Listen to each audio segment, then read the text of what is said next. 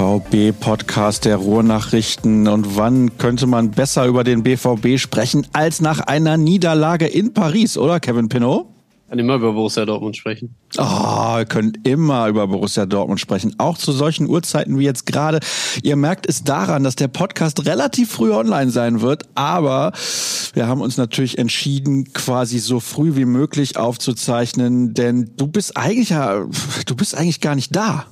Eigentlich bin ich gar nicht da. Eigentlich bin ich gerade im Urlaub mit meiner Familie in Egmont an See, in der Nähe von Alkmaar. Aber äh, aufgrund dessen, dass die Kollegen privat verhindert waren, bin ich dann äh, nach Paris gereist und da sitze ich jetzt gerade noch in meinem Hotelzimmer, Steinwurf entfernt vom äh, Prinzenpark. Also ich glaube, einen besseren Ort zum Aufzeichnen gibt's nicht.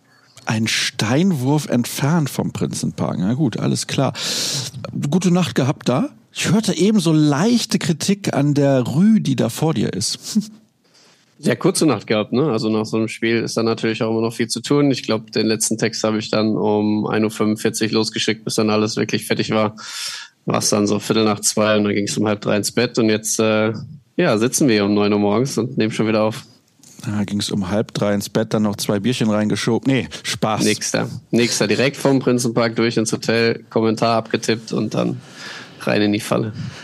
Was haben wir heute vorbereitet, liebe Leute? Wir haben natürlich vorbereitet, dass wir über die letzten beiden Spiele sprechen. Das Freiburg-Spiel nehmen wir auch noch ein klein wenig mit rein, logischerweise, weil das hat ja einen Grund, also sagen wir mal anders, für die Gesamtbewertung, da brauchen wir das. Ja? Also so können wir es, glaube ich, ausdrücken. Da gab es einen Sieg, auch der war boah, schwierig. Dann haben wir natürlich jede Menge Hörerfragen und eigentlich haben wir ein Thema der Woche und dann habe ich Kevin eben gesagt, sollen wir Thema der Woche machen, dass die eigentlich immer schlecht spielen. Ich habe es ein bisschen anders ausgedrückt. Ich war etwas kritisch, aber ja, mal gucken, was dabei rauskommt in dieser Folge von BVB Podcast Nummer. Was haben wir, Kevin Kiska? Was haben wir für eine Folge? 97 sagt er, ich glaube es ist schon 98, bin mir aber nicht sicher. Auf jeden Fall haben wir bald Folge 400 und demnächst bekommt ihr auch Einladung, das soll eine Publikumssendung werden. Aber haltet euch noch ein bisschen zurück, ein wenig Geduld. Sollen wir direkt durchstarten? Ich gucke dann gleich nach den Vorgeplänkel-Sachen, dann können wir noch irgendwie hinterher drauf eingehen, weil du musst ja auch später raus aus dem Hotel und deinen Zug bekommen, um wieder in die Niederlande zu fahren. Deswegen ganz kurzer Blick mal zurück. Vielleicht kannst du auch einfach den Bogen spannen von Freiburg nach Paris. Welchen Eindruck hattest du insgesamt von beiden Spielen? Und waren ja auch unterschiedliche taktische Ausrichtungen. Das war ja auch sehr, sehr interessant. Äh, das war sehr, sehr interessant. Das ist ähm, dann eigentlich auch der Oberbegriff, vielleicht das äh, Thema des Tages, Thema der Woche. Ähm, diese Veränderung, die Edin Terzic gestern dann vorgenommen hat. Aber fangen wir gerne mit Freiburg an. Ja, es ist ein, ein Sieg gewesen, du hast es gesagt, der aber vielleicht so ein bisschen darüber hinwegtäuscht, dass in dem Spiel ähm, phasenweise vieles nicht gut zusammengelaufen ist bei Borussia Dortmund und es eigentlich eine Fortsetzung war von dessen, äh, von dem, was wir schon äh, gegen Köln, Bochum und auch Heidenheim gesehen haben. Also die zwei Wochen Pause, die man natürlich nicht optimal nutzen konnte, aufgrund dessen, dass die National äh, Nationalspieler bei ihren ähm, äh, Landesauswahlen waren, ähm, konnte Edin Terzic offensichtlich nicht so nutzen, dass da so der, der richtige Turnaround äh, stattgefunden hat. Man ist immer wieder in alte Muster zurückgefallen, auch in Freiburg. Am Ende reicht es dann aufgrund eines überragenden Mats Hummels und ähm, zweier individueller Szenen dann zum Sieg natürlich auch schwer, natürlich auch ein bisschen glücklich, duselig, aber das musst du dir dann auch mal erkämpfen, ist doch absolut okay. Äh, es passt halt nur gerade in die Gesamtgemengelage bei Borussia Dortmund, deswegen äh, sollte man das weiterhin kritisch beäugen, auch wenn dann eben da man mit drei Punkten aus dem Breisgau zurückfährt. Ja, und dann gab es gestern Abend diesen Auftritt, äh, der im Ergebnis vielleicht gar nicht so drastisch wirkt und auch ähm, in der Gruppe jetzt alles andere als eine Vorentscheidung ist, weil man natürlich mit dem Unentschieden zwischen Newcastle und Milan sehr gut leben kann.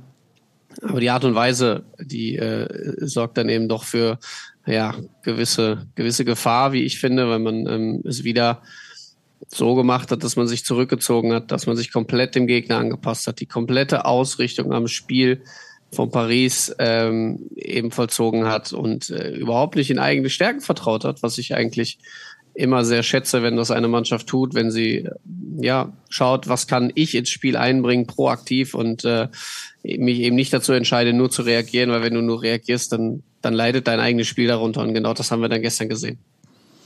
Da, wo ich die Partie gesehen habe gegen Paris, da war es so, dass die Leute schon vorab sehr kritisch waren, als sie die Aufstellung gesehen haben. Und jetzt hast du ja gesagt, dass in Freiburg, ja, da war es jetzt auch nicht so super. Mats Hummels hat die Mannschaft da gerettet, man lag zurück. Man hat dann auch profitiert von der roten Karte für den SC Freiburg, also gegen den SC Freiburg, was er gesagt.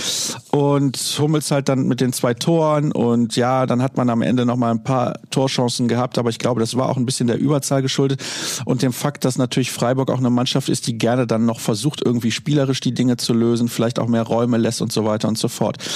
Aber. Also ich will ja, da eben kurz einhaken, weil natürlich. Freiburg, glaube ich, das perfekte Beispiel für gestern Abend ist. Ähm, das ist. Das sagt man immer wieder, Christian Streich, und der ist der Freiburg, der spielt seinen Stiefel runter, egal wer da kommt. Egal ob sie zu Hause spielen, egal ob sie auswärts spielen. Dann gibt's so Packungen wie in Stuttgart, wo sie 0-5 untergehen, wo man sich fragt, hm, wie kommt das zustande? Aber sie bleiben ihrem Prinzip treu und sie greifen die gleichen Mechanismen dann auch am nächsten Spieltag wieder ab.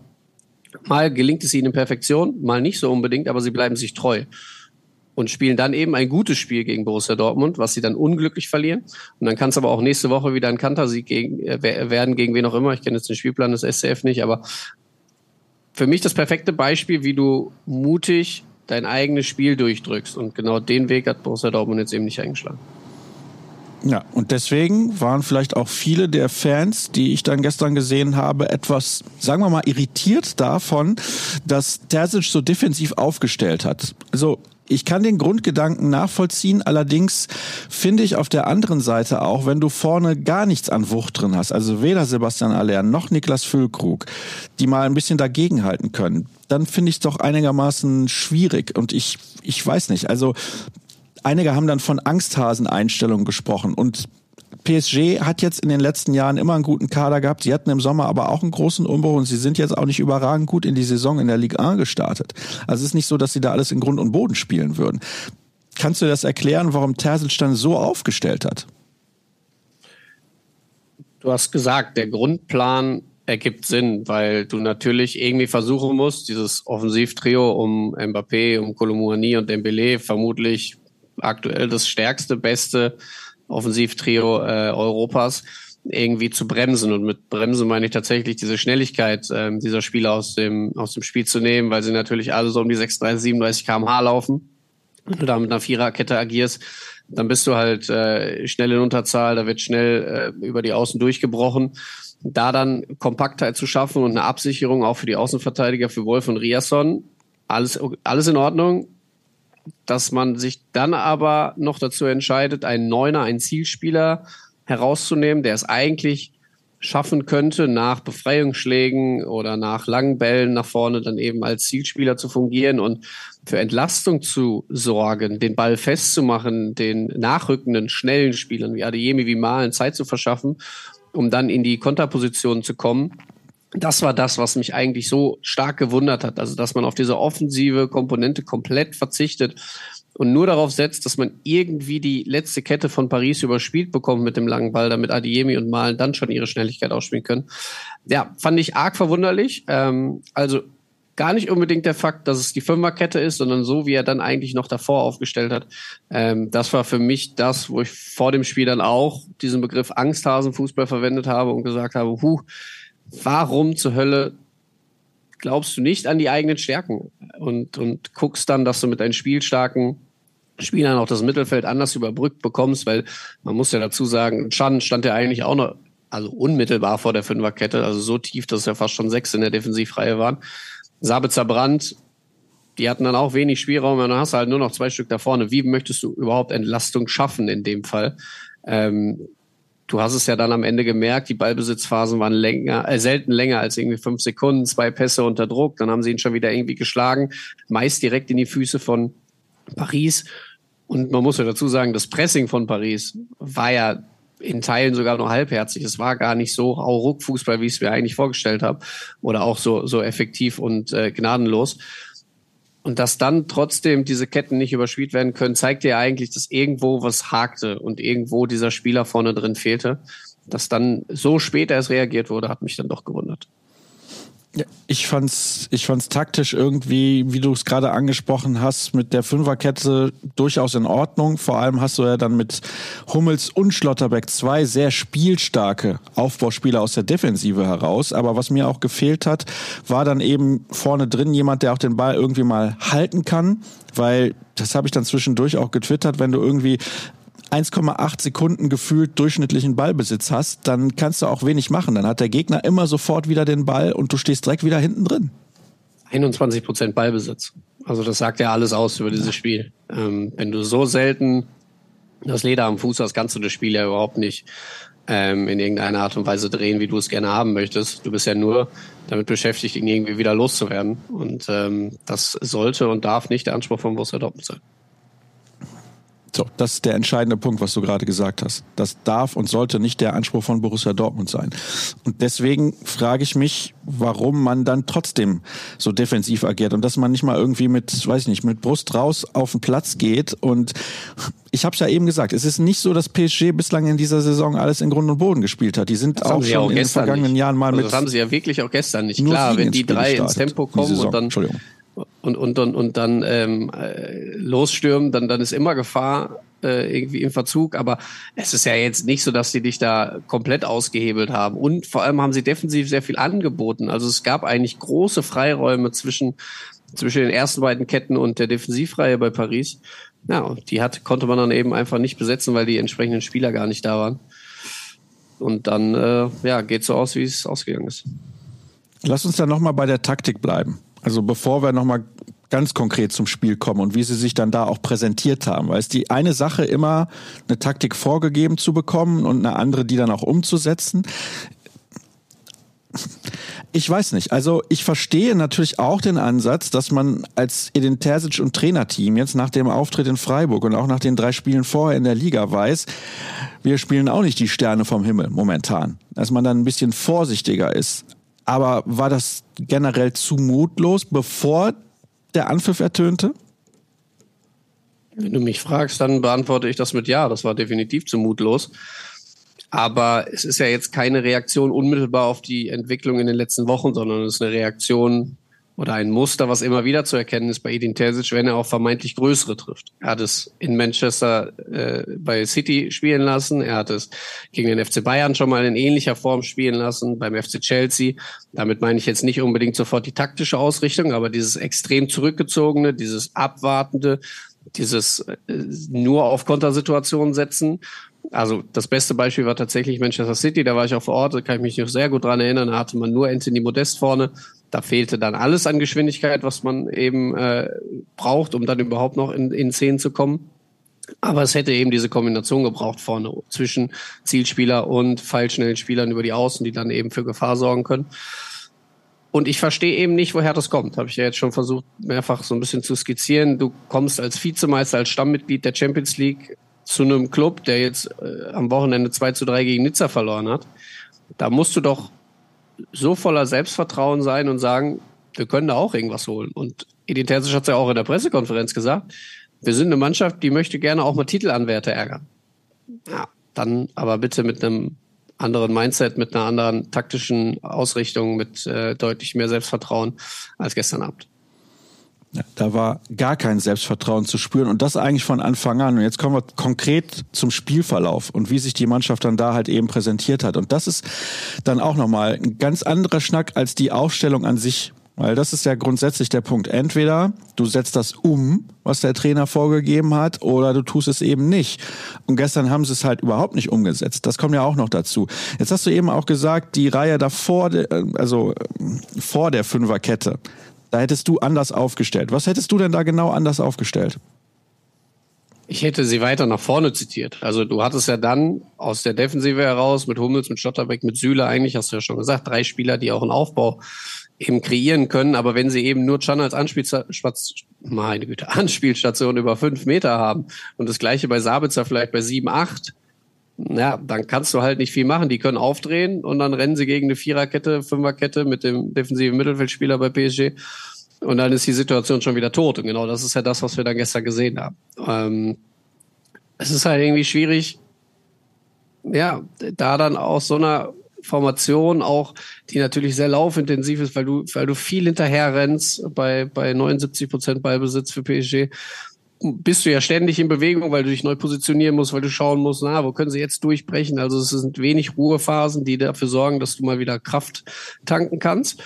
Dann ist natürlich auch verständlich, dass die Außen mit Julian Rias und mit Marius Wolf, und das war sicherlich einer der Pläne, ähm, auch irgendwann nicht mehr vorschieben konnten, weil da irgendwo die Kraft fehlte, wenn du klar gegen Mbappé und Dembele ständig nur defensiv gefordert bist. Und das alles zusammen ergibt dann so ein Spiel wie gestern, wobei man ganz klar sagen muss, wenn man mit dieser Fünferkette bezwecken wollte, dass PSG nicht trifft und man selbst aber auch nicht unbedingt scoret oder nur auf dieses Glückstor in Anführungsstrichen geht, ist der Plan ja relativ lange aufgegangen. Weil, und das muss man Borussia Dortmund dann auch zugutehalten, sie haben es ja ordentlich wegverteidigt. Zumindest 45 Minuten lang gab es eigentlich keine ganz klare Chance für PSG. Sie waren natürlich immer mal wieder ein Tor näher, aber so dieses Ding wurde da, wow, jetzt haben sie die aber komplett hops genommen und laufen da frei auf den Torwart zu. Die, die, die Chancen gab es ja nicht. Ich kann mich jetzt an den Schuss von Vitinha erinnern, den er da aus dem Stand an, an den äh, Pfosten setzt. Klar gab es dann auch immer One-Touch-Phasen von PSG, wo sie den, den Ball gut laufen lassen und wo es ja Dortmund gar nicht hinterherkommt. Aber sie sind nie in die perfekte Abschlussposition gekommen. Von daher ist der Plan, zumindest in Teilen dann aufgegangen. Er wurde dann etwas durchkreuzt durch die VAR-Entscheidung, auf die wir sicherlich auch noch kommen werden. Mhm. Die Frage ist eben, was, was möchtest du von der Mannschaft? Was ist dein Anspruch? Und ähm, wo willst du dann tatsächlich auch hin in so einem Spiel gegen PSG? Also, da sind wir wieder beim Anspruch, wo wir eben schon drüber gesprochen haben. Ich äh, für meinen Fall verstehe ja nochmal, ich verstehe durchaus, dass man, wenn man in den ersten Spielen nicht so überzeugt hat, dass man ein bisschen vorsichtiger ist. Aber es ist ja so, dass die Spieler, die Borussia Dortmund da im Mittelfeld aufgeboten hat, jetzt den Spielern von PSG nicht unterlegen sind. Das ist ja ungefähr ein Niveau. Also du kannst mir nicht erzählen, wenn du ja gestern auf die Aufstellung von PSG schaust, dass du denkst, insbesondere im Mittelfeld, wo sich häufig die Partien entscheiden, dass der BVB da so schlecht aufgestellt ist. Also schlechter als PSG. Oder siehst du das anders? Ich gebe dir recht, mit Blick auf die Reihen Namen, auf die Aufstellung, da, da gehe ich mit, bin aber auch ehrlich, dafür verfolge ich PSG zu wenig, dafür habe ich zu wenig die einzelnen Spieler verfolgt, muss aber nach dem Spiel dann gestern sagen, was ein Vitinha und was auch ein sehr Emerida spielen, das ist überragend. Also ich fand Vitinha gestern so gut, wie, wie ich kaum einen Sechser jemals fand. Ähm, der hat ja alles an Chancen kreiert, der war immer beteiligt, der hatte immer Lösung, ähm, hat dann auch selbst den Abschluss gesucht, also fand ich bärenstark. Ich glaube, so ein Spieler hat Borussia Dortmund gerade nicht in seinen Reihen. Aber trotzdem, auch von den Namen her, von deinen spielerischen Fähigkeiten musst du dich nicht verstecken vor dieser Mannschaft, das ist ganz klar. Und ähm, wir kommen immer wieder aufs gleiche Ergebnis. Du musst mutiger agieren, wenn du bei PSG was mitnehmen möchtest. Wenn du dann so Leute wie Sabitzer, okay, der musste natürlich früh verletzt raus und Emre Can da im Mittelfeld hast, die sind ja auch körperlich nicht schlecht. Also die kannst du auch mal anspielen und dann finde ich, dann kann man irgendwie mal den Körper dazwischen stellen, den Ball halten, sich von hinten ein bisschen umschubsen lassen, Freistoß rausholen und so ein bisschen das Tempo auch verschleppen. Das habe ich eigentlich über die 90 Minuten gar nicht gesehen. Null. Also wenn das einer geschafft hat, fand ich, dann war es Julian Brandt, der dann schon in gewissen äh, Situationen versucht hat, nochmal zu verlagern, äh, Tempo aus den Situationen rauszunehmen. Sabitzer in den ersten 14, 15 Minuten auch. Da fand ich es sehr bitter und ich glaube auch, dass Terzic das sehr bitter gefunden haben wird, dass der dann raus musste, weil er natürlich für diese Kontersituation eigentlich prädestiniert ist, weil er weiß, wie er die Bälle in die Tiefe kriegt und eben genau das kann, was du gerade beschrieben hast, äh, mit einer hohen Ballsicherheit dann für Entlastung zu sorgen. Dass er dann raus musste, war natürlich der erste äh, Rückschlag für Borussia Dortmund gestern Abend. Und man muss ganz klar sagen, man hat, also das ist jetzt vielleicht wirklich knallhart, aber man hat ab dem Zeitpunkt mit einem Mann weniger gespielt, weil Felix Metscher, warum auch immer, gestern nicht ansatzweise in dieses System gefunden hat. Er war komplett überfordert mit seiner Rolle, hat es weder geschafft, sich offensiv gut zu positionieren, noch in der Verteidigungslinie seine äh, Position klar zu finden und dann auch ähm, sich einzureihen, in die Zweikämpfe zu gehen ähm, Position zu halten, Passwege zuzulaufen. Also das hat ja alles vorne und hinten nicht geklappt. Ich erinnere da nur an das zweite Tor durch Hakimi, wo er ihn erst überhaupt nicht stört, ähm, gar nicht in den Zweikampf geht, obwohl er eigentlich parallel zu ihm äh, dann läuft zum Tor. Äh, sicherlich das Bein irgendwie hätte rausstellen können, aber der gar auch gar nicht mit dem Körperkontakt sucht. Ja, und nach dem Pass von Hakimi auf Vitinha dann einfach stehen bleibt und ihn im Rücken weglaufen lässt. Das ist dann natürlich der Durchstoß äh, in so einem Spiel. Ja, das ist fertig mit der Aussage. Ja, weil teilweise ist das hier ein bisschen verzögert, wenn ich das dann auf dem Bildschirm sehe, wo du oben eingeblendet wirst und ich muss ja mich sehr konzentrieren, weil ich höre dich nicht hier über diese Kopfhörer, sondern ich höre dich da oben über den Lautsprecher. Das zur Erklärung für alle, die es bei der YouTube-Variante verfolgen, unsere Unterhaltung. Wollen wir direkt auf die VAR-Situation schauen oder was machen wir jetzt? Du bist ja Moderator. Ja, dann lege ich das Lenk jetzt mal uns fest. durch diese Show. Sind wir schon soweit, ja, dass, dass wir über diese Situation sprechen? Also haben wir alles andere, was das Spiel angeht, schon diskutiert? Ja, ich finde schon. Äh, Du hast äh, diese komplette taktische Ausrichtung jetzt durchexerziert. Äh, Was man nochmal, das muss man Borussia Dortmund zugutehalten, sie haben es defensiv nicht schlecht gemacht. Und wenn das dein Plan ist, mit 0 zu 0 in die Pause zu gehen und am besten auch mit 0 zu 0 aus diesem Spiel rauszugehen, dann war das über weite Strecken okay. Offensiv, kompletter Angsthasenfußball, absolut nicht mutig genug, ähm, weil man kann auch aus einer Fünferkette aktiv nach vorne verteidigen, aktiv äh, inszenieren und das haben sie gestern nicht geschafft. So, jetzt haben mir natürlich dann auch ein paar Leute Dreck geschrieben, sofort als dieser Elfmeter gepfiffen wurde. Und wir haben die Situation beim Spiel in Chelsea gehabt vor einigen Monaten. Ist noch gar nicht so lange her, dass wir auch darüber gesprochen haben.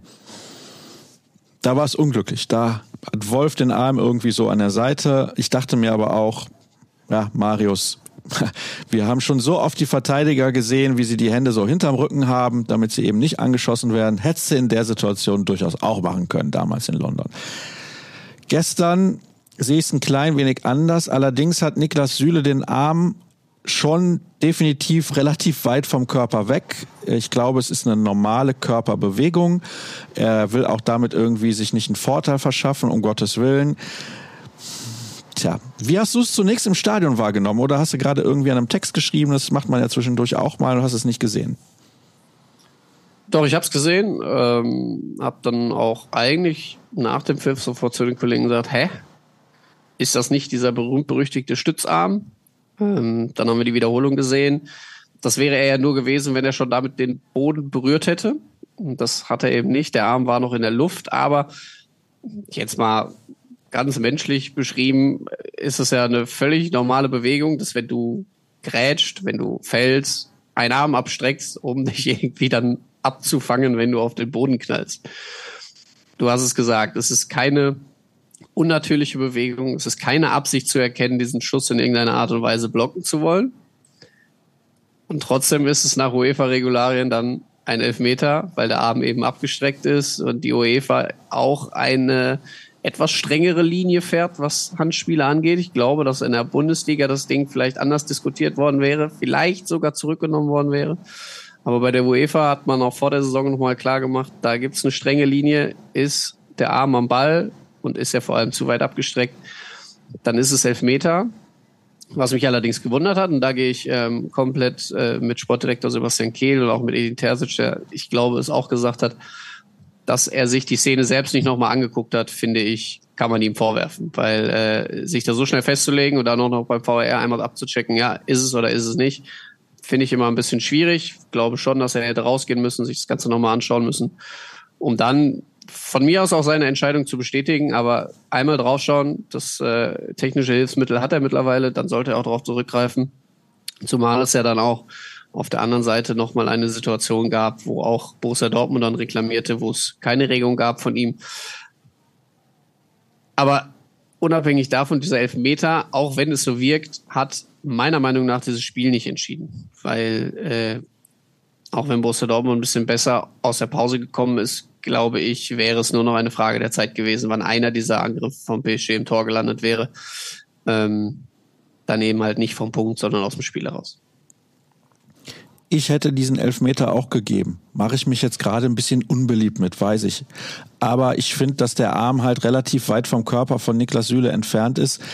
Er wird zum Stützarm. Ja? Also der Arm ist auf dem Weg zum Stützarm zu werden durch seine Körperbewegung beziehungsweise das Momentum seines Körpers und er ja Richtung Boden geht sozusagen. Aber er ist halt noch sehr deutlich in der Luft und halt auch aus meiner Sicht verhältnismäßig weit vom Körper entfernt ich mache da Niklas Süle absolut gar keinen Vorwurf. Ich glaube, das, da konnte er nichts machen. Also das ist halt dann einfach Pech. So. Aber du hast es ja gerade auch gesagt, dieser Elfmeter hat nicht das Spiel entschieden. Hinterher gab es nochmal eine Situation auf der anderen Seite. Da tue ich mich deutlich schwerer, mit einem Elfmeter zu geben, einfach aufgrund der Tatsache, dass es viel näher am Gegenspieler war. Also da lagen nur ein paar Zentimeter dazwischen. Und da war der Arm auch aus meiner Sicht näher am Körper. Es gab da auch nicht so viele Zeitlupen, dass wir das nochmal irgendwie hätten genauer sehen können. Das war dann bei dem Elfmeter, der gepfiffen wurde, natürlich deutlich anders. Ich sehe das genauso wie du, dass er hätte rausgehen sollen. So, ich glaube, er wäre bei seiner Entscheidung geblieben. Was wir natürlich nicht wissen, ist, was hat man ihm aufs Ohr gesagt? Vielleicht hat man ihm gesagt, es war ein glasklarer Elfmeter. Da musst du natürlich nicht nochmal nachgucken. Das können wir sicherlich auch nicht mehr herausfinden, aber äh, trotzdem kann er ja auch von sich selbst aus sagen, ich äh, schaue mir das Ding nochmal an. Absolut, klar. Ne? Und äh, keine Ahnung, wenn ich jetzt in der Situation wäre, würde ich mich da gerne persönlich absichern wollen und mir immer nochmal mein eigenes Bild machen. Er hat es nicht getan. Ähm, ich weiß am Ende auch nicht, wie es ist, wenn man da auf dem Platz steht und sowas entscheiden muss. Aber ja, ich wäre rausgegangen, hätte es mir angeschaut und hätte dann wahrscheinlich trotzdem elf Meter gegeben. Bin da bei dir. Ähm, Arm ist weit weg vom Körper, auch wenn man ihm keine Absicht, keine aktive Bewegung unterstellen möchte. Aber ja, ich äh, kann schon nachvollziehen, dass da Elfmeter gepfiffen wurde. Marius Wolf hat hinterher in der Mixzone gesagt, er hätte einen sehr arroganten Schiedsrichter wahrgenommen. Selbst wenn man ruhig mit ihm hätte sprechen wollen, hätte er gesagt, ne, habe ich keinen Bock. Das hat Marius Wolf aber auch schon häufiger über Schiedsrichter gesagt. Ich kann mich daran erinnern, dass er das äh, nach dem Spiel gegen Chelsea, glaube ich, auch gesagt hat. Ähm, weiß nicht, ob da vielleicht seine Wahrnehmung auch ja, sehr kleinlich dann ist, ob er da vielleicht auch schnell ein bisschen zickig reagiert, möchte ich ihm jetzt gar nicht unterstellen. Ich weiß gar nicht, äh, wie die Gespräche da abgelaufen sind, kann aber jedem Nummer äh, die neue Doku auf, äh, äh, was das mittlerweile ARD Plus empfehlen, wo die Schiedsrichter mal äh, der Bundesliga begleitet wurden und auch alle ein Mikro dabei hatten. Ähm, da kann man sich mal so ein bisschen anhören, wie die Ansprache dann auch auf dem Platz ist. Wie sie gestern war, wissen wir nicht. Ähm, fand jetzt aber nicht, dass der Schiedsrichter gestern das allzu große Problem war. ARD Plus hast du gerade gesagt. Also für die Doku muss ich jetzt auch bezahlen, oder? Oder ist es die normale Mediathek? Ich weiß es ja Ich hoffe. Ich, ich habe es im linearen Fernsehen in Teilen geschaut. Im linearen. Okay, alles klar. Ja, das habe ich ja fast nicht mehr. Also von daher muss ich mal gucken. Aber ist definitiv interessant, dass Sivo Eitekin sagt, ich mach dir gelb. Genau. Ja, alles klar. Was mache ich dir denn jetzt hier? Irgendwie Hörerfragen oder wie sieht's aus? Nochmal, du bist der Moderator, du lenkst durch diese Sendung. Ja, ich guck mal, was so geht. Was haben wir denn jetzt? Ja, schon eine halbe Stunde. Ist doch halbe gut. Stunde, also ich glaube, ja. PSG haben wir aufgearbeitet, oder? Ja, klein wenig Freiburg, ein bisschen Taktik. Nach einer halben Stunde können wir mit den Hörerfragen anfangen, denke ich. Wir haben nämlich alleine bei Twitter, nein, Entschuldigung, sage ich jetzt in Zukunft X oder X? Ich weiß nicht. Also, um das mal äh, festzuhalten, die Agenturen äh, wie die DPA zum Beispiel schreiben, Twitter-X. Okay. In den USA steht dann immer, sagte auf X der Plattform, früher bekannt als Twitter. Steht wirklich jedes Mal als kompletter Halbsatz da. Finde ich sensationell. Soll demnächst auch bezahlt werden. Was ist denn da los? können wir gar nicht mehr zu 100.000 Hörerfragen aufrufen. Aber ich kann euch sagen, ihr habt mächtig Gas gegeben, natürlich auch bei Instagram. Ihr könnt uns, was das angeht, sehr, sehr gerne folgen. Übrigens, folgt Kevin bei X oder Twitter, wie ihr möchtet, unter @kevinpino, bei Instagram unter Pinno unterstrich. Mir könnt ihr auf beiden Plattformen sehr gerne folgen unter Sascha Start und folgt uns natürlich auch unter rnbvb sowohl bei Twitter als auch bei Instagram und da seht ihr es unten nochmal eingeblendet, unser BVB-Abo, da könnt ihr sehr, sehr gerne zuschlagen und euch einen Blick hinter die Kulissen gönnen sozusagen. Viele Plusartikel, viele Videos, alles Mögliche gibt's da bei uns im Angebot. Starten wir mal durch. Die erste Hörerfrage ist natürlich sensationell, weil wir es eben schon besprochen haben. Ich möchte sie aber trotzdem mal vorlesen, weil es ist irgendwie ein bisschen exemplarisch, dass es die erste Frage ist. Terzic sagte nach dem Spiel, sie hätten mutiger spielen sollen. also, oder wollen, ist auch egal. Aber ich meine, dann ist die Frage, warum seine Spieler das nicht einfach tun. Also es scheint ja dann doch Vorgabe gewesen zu sein, in diesem taktischen Konstrukt mutiger zu agieren. Also fehlt denen komplett das Selbstvertrauen? Also woher diese Passivität in dem System herkam, ist wie so vieles in dieser Saison unerklärlich. Bin mir schon sicher, dass er seiner Mannschaft auf den Weg gegeben haben wird, da trotzdem auch aus einer Fünferkette heraus dann aktiv zu werden. War ja auch all äh, gegenwärtig der Begriff gestern Passivität, also dass sie es verpasst haben, dann aus den eigenen Ballbesitzphasen irgendwas zu kreieren. Aber wenn Terzic Mut bei seinen Spielern vermisst hat, dann könnte man im Umkehrschluss auch den Mut bei ihm vermissen lassen. Ähm, also da dann von vornherein so defensiv in diese Partie zu gehen, ist ja eben dann das, was man ihm jetzt, glaube ich, vorwerfen kann, was ich jetzt auch in meinem Kommentar getan habe. Das war dann einfach zu ängstlich. Du kannst, glaube ich, als Spieler nur Mut und Selbstvertrauen ausstrahlen, wenn du das mitbekommst, wenn du einen klaren Plan hast und ich wirklich, das ist jetzt so ein bisschen kreisiger äh, Fußball, aber ich fühle mich doch am wohlsten als Spieler, wenn ich das spielen kann, was ich und was meine Mannschaft gut kann und nicht, wenn ich mich nach dem richten muss, was der Gegner gut kann. Natürlich gibt es Mannschaften mit limitierten Mitteln, die deutlich defensiver agieren und ihre, ihre große Chance dann in diesem einen Konter suchen. Aber so eine Mannschaft ist Borussia Dortmund nicht. Die haben Julian Brandt spielstark. Die haben Karim Adiemi im Normalfall, nicht gestern, spielstark.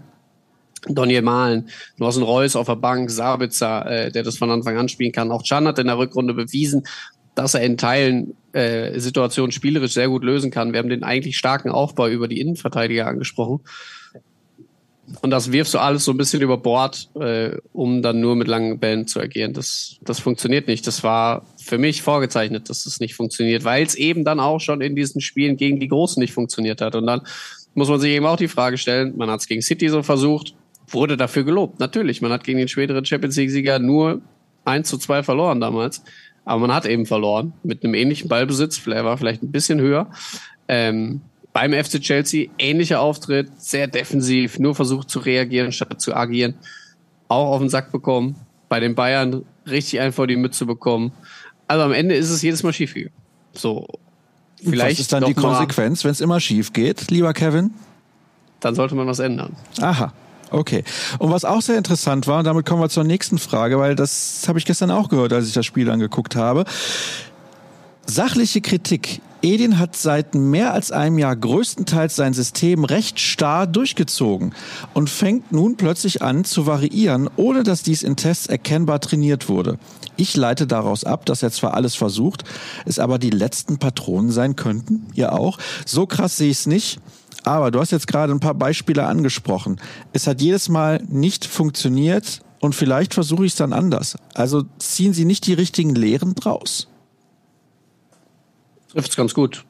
Also du musst ja schon dann irgendwie versuchen, aus solchen Spielen irgendwas mitzunehmen. Und wenn es dann am Ende ist, dass du wieder zu defensiv agiert hast, dass die Fünferkette dann auch am Ende nicht allem standhalten kann, dann solltest du irgendwas ändern. Und genau das, was der User auch schreibt, wundert mich so. Du, du hast es nie in der Vorbereitung, vor allem mit dem Personal, was du jetzt zur Verfügung hast, getestet.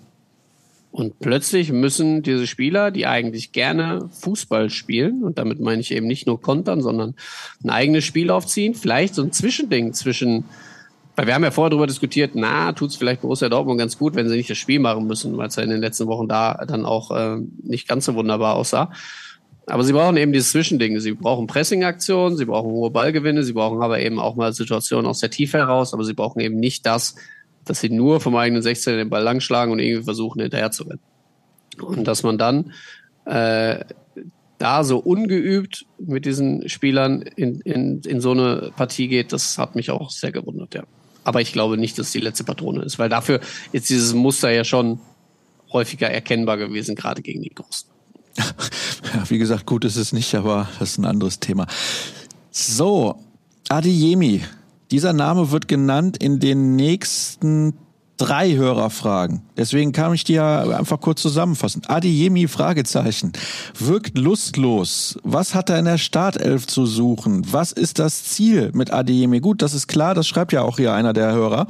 Das Ziel mit Adiyemi und Malen war, schnelle Konter zu starten. Aber wenn man vor der Saison noch einen zweiten Stürmer und keinen weiteren Verteidiger kauft, um dann im ersten Spitzenspiel ohne Mittelstürmer und mit drei Verteidigern zu spielen, also allen, die man ja quasi zur Verfügung hat, dann wirkt die Transferpolitik noch seltsamer. Da können wir gleich ja noch drauf eingehen. Aber lass uns zunächst mal über Adiemi sprechen. Lustlos, das trifft's. Ich war bei Brinkhaus Ballgeflüster, wo Adiemi zu Gast war. Da hat er selten Antworten gegeben, die über zehn Sekunden hinausgingen, aber das ist ein anderes Thema. Da war auch Armin Reuters. Das hat aber nichts mit lustlos. Nein, nein, der Co-Trainer. und ähm, ich hatte schon den Eindruck, dass Adiemi da sehr genau zugehört hat, was Reutershahn gesagt hat. Und der hat ja auch gesagt, Adiemi muss seriöser werden, wenn er ein guter Spieler werden möchte. Ernsthaftigkeit, großes Problem bei ihm. Jetzt hat er eine bombastische Rückrunde gespielt, das kann man ja auf jeden Fall so sagen. Also, wenn er die Hinrunde so gespielt hätte, wäre der BVB wahrscheinlich locker deutscher Meister geworden. Aber er hat leider nur in der Rückrunde so performt. Warum jetzt wieder dieser Rückschritt? Ist er einfach nicht ernsthaftig genug? Er weiß das. Warum dieser Rückschritt? Das ist äh, Rückschritt, das ist die große Frage. Also ich will auf jeden Fall mal allen den Zahn ziehen wollen, dass es in irgendeiner Korrelation mit der Beziehung zu einer gewissen äh, Loredana, äh, dass da eine besteht. Weil mit der war er, glaube ich, schon deutlich länger zusammen, auch als er noch guten Fußball gespielt hat in der Rückrunde. Äh, er war natürlich nicht topfit, hatte immer wieder mit Problemen zu kämpfen in der Vorbereitung, war also immer wieder phasenweise raus. Und ich glaube, das ist auch vor allem ein Spieler, der der dieses eine Spiel braucht, wo viel funktioniert, um daraus Kraft zu schöpfen und das dann auch mitzuziehen, in so eine eigene Euphorie zu kommen. Das hat er überhaupt nicht äh, aktuell, weil es dann ähm, an vielen Stellen na, schlecht aussieht, was er tut und dann äh, er das aber auch mitbekommt und er ist auch jemand, der sich davon runterziehen lässt. Also klappt die erste Aktion nicht, geht der Kopf schnell runter und du hast bei ihm selten durchschnittliche Spiele, sondern du hast immer Ausschläge nach oben oder nach unten. Also es ist wirklich richtig, richtig stark, was er spielt, nah an Weltklasse, oder es ist unterirdisch. Das äh, zeigen auch unsere Noten. Ich glaube, der kriegt selten eine 3, der kriegt meist eine 5 oder eine 1, übertrieben gesehen. Ähm, und ja, aktuell ist er eben deutlich häufiger im unteren Bereich angesiedelt. Gestern, da möchte ich ihn jetzt mal so ein bisschen in Schutz nehmen, auch wenn es lustlos gewirkt hat, der musste natürlich auch richtig leiden. Also wenn man da vorne drin spielt, kaum Ballbesitz, äh, er kaum Bälle bekommt, kaum Phasen hat, wo man auch mal selbst ein bisschen mit dem Ball äh, rumlaufen kann über den Platz, sondern nur eigentlich verschiebt, wieder den nächsten Sprint anzieht, der ins Leere geht, weil der Ball nicht kommt, weil er nicht richtig kommt, weil er zu spät kommt. Dass da irgendwann mal so ein bisschen die Lust nachlässt, kann ich fast oh, noch verstehen. Dazu habe ich eine Wortmeldung. Hallo. Ja, Wortmeldung. Sehe ich. Und zwar, nicht. ja, wenn jetzt der Kollege Kiska in der Regie noch kurz das Bild umschaltet. Da ist es auch schon. Da bist du. Danke. Jetzt sehe ich die Wortmeldung. Pass auf. Ja, die Wort- und Bildmeldung sozusagen. Also, verstehe ich alles, was du sagst. Was ich aber erwarten kann, ist, dass er trotzdem mal ein bisschen Galligkeit ausstrahlt. Das hätte ich jetzt das hätte ich jetzt noch in meinem Also das, das ist der, das ist der Punkt für mich. Also, weißt du, ich kann verstehen, dass das mit den Sprintsituationen scheiße ist, dass du irgendwann dann auch denkst, Mensch, jetzt habe ich den zehnten Sprint angezogen und wieder kam der Ball nicht. Da muss ich vielleicht aber auch als Spieler ein bisschen mitdenken und mich dann vielleicht mal anders auch anbieten, ein bisschen mehr fallen lassen noch, wenn ich weiß, dass es so nicht funktioniert. Keine Ahnung, ein bisschen, bisschen wuseliger sein, ein bisschen mehr Hummeln im Arsch haben auf dem Platz. So. Und das auch ausstrahlen. Und da hatte ich den Eindruck, das war nicht der Fall. Und das ist das, glaube ich, was die Leute ein bisschen auf die Palme bringt. Nicht, dass der mal schlecht spielt. Und du hast es ja gerade auch gesagt, er pendelt immer zwischen Weltklasse und Kreisklasse, so ungefähr. Ja, und den Mittelweg, den gibt's nicht wirklich. Vielleicht wäre auch eine 2,5 immer gut. Ja, wären die Leute zufrieden. Es muss nicht die Eins regelmäßig sein, aber deutlich weniger Fünfen und dann wäre auch alles in Ordnung. Also mir geht's dann auch viel, das wollte ich äh, zu Beginn auch nochmal thematisieren, aber jetzt fällt mir das passende Wort wieder ein, um Körpersprache. Das hat mir gestern auch eigentlich gefehlt.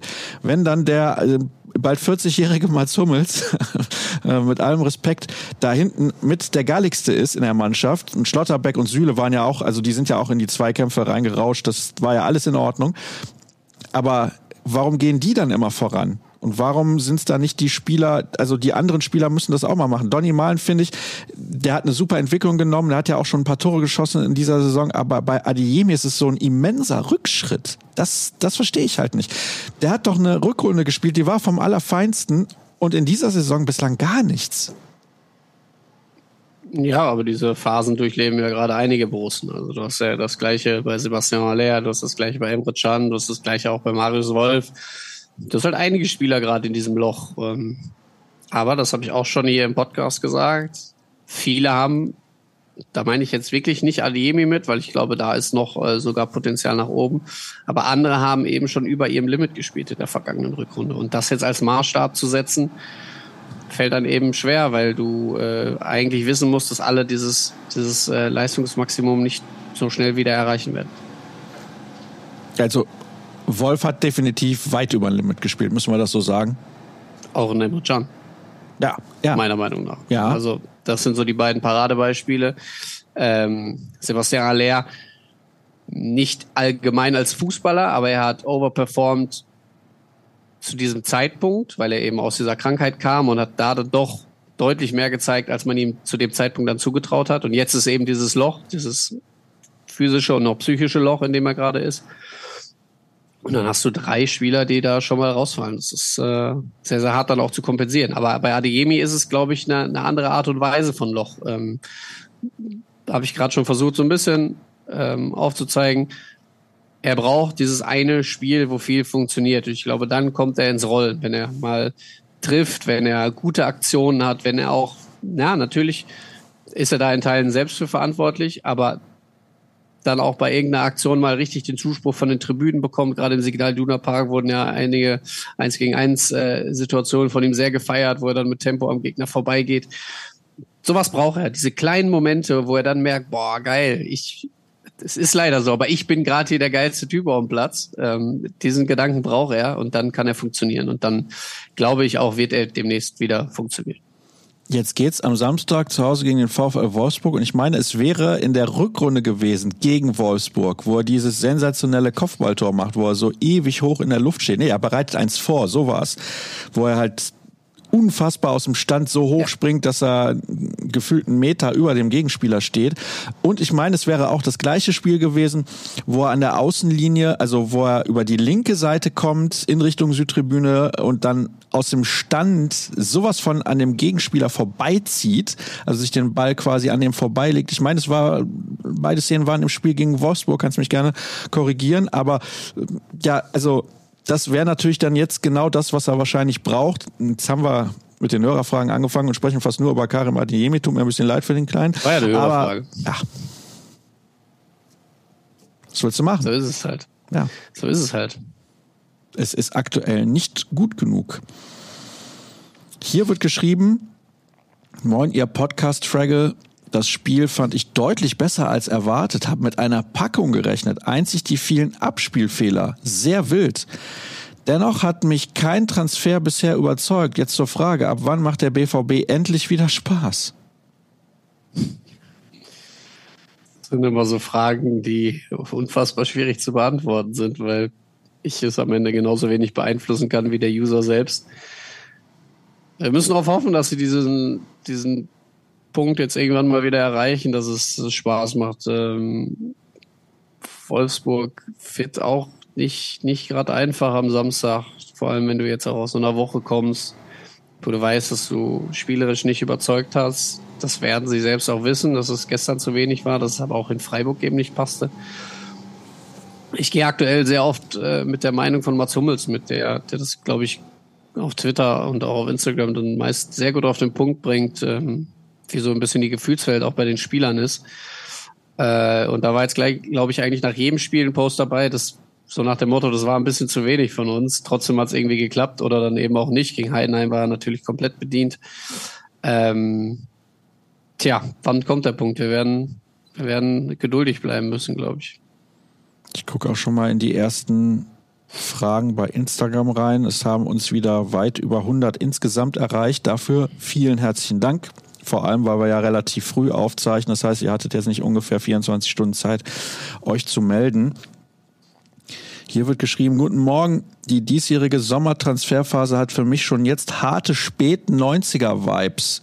Felixen Metscher ist Sunday Olise 2.0, Niklas Füllkrug, Freddy Bobic 2.0 und Marcel Sabitzer, Miki Stevic 2.0. Damals wie heute Bundesliga Mittelklasse überteuert eingekauft. Da wird gefragt, wie wir das sehen. Ich finde, also erstmal ist das bei einigen natürlich noch deutlich zu früh, das zu beurteilen. Dazu muss man sagen, Niklas Füllkrug ist der aktuelle Torschützenkönig der Bundesliga. Freddy Bobic war damals mehrfach Bundesliga-Torschützenkönig, glaube ich, zweimal, wenn mich nicht alles täuscht. Und er war auch nicht Durchschnitt insgesamt. Also es war generell ein guter Spieler zum damaligen Zeitpunkt. Miki Stevic, ja, okay, aber Sabitzer ist, glaube ich, auch kein Bundesliga-Mittelmaß. Gehe ich überhaupt nicht mit. Ähm, also Mittel, Mittelmaß ist da, glaube ich, keiner von.